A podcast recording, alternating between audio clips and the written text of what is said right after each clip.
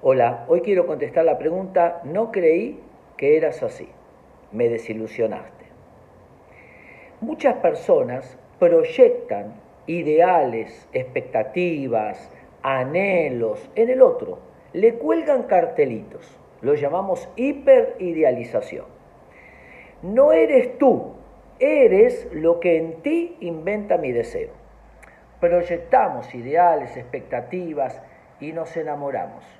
No nos enamoramos de la persona, de cómo es la persona, sino de lo que nosotros esculpimos en el otro como un gran artesano. Ahora, ¿qué sucede con esa hiperidealización? ¿Por qué uno hiper, hiperidealiza? Porque siente que no tiene recursos. Busca al gurú de turno o busca a la persona que es maravillosa, me va a salvar. Es una manera de querer bajar la ansiedad y de sentir que hay alguien que posee todas las características y, y el virtuosismo.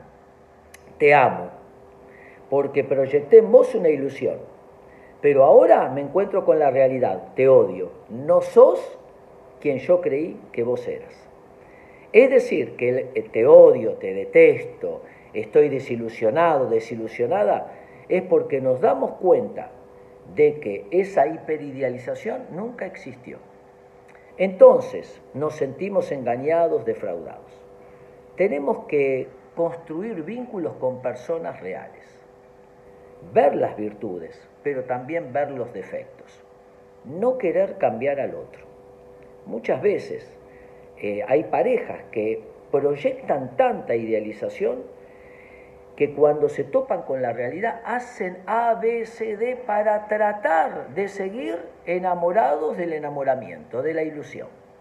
No podemos cambiar al otro, apenas nos podemos cambiar a nosotros, encontrarnos con personas reales ser nosotros personas reales, con virtudes y defectos, con cosas buenas, con cosas a mejorar, como todos los seres humanos. Cuando dejamos de insistir en cambiar al otro, muchas veces sucede que el circuito relacional en el vínculo, en este caso de la pareja, mejora enormemente, porque cuando uno es aceptado, entonces tiene la paz, tranquilidad y sensación de que ahora puede seguir creciendo hacia adelante. Espero que les sirva.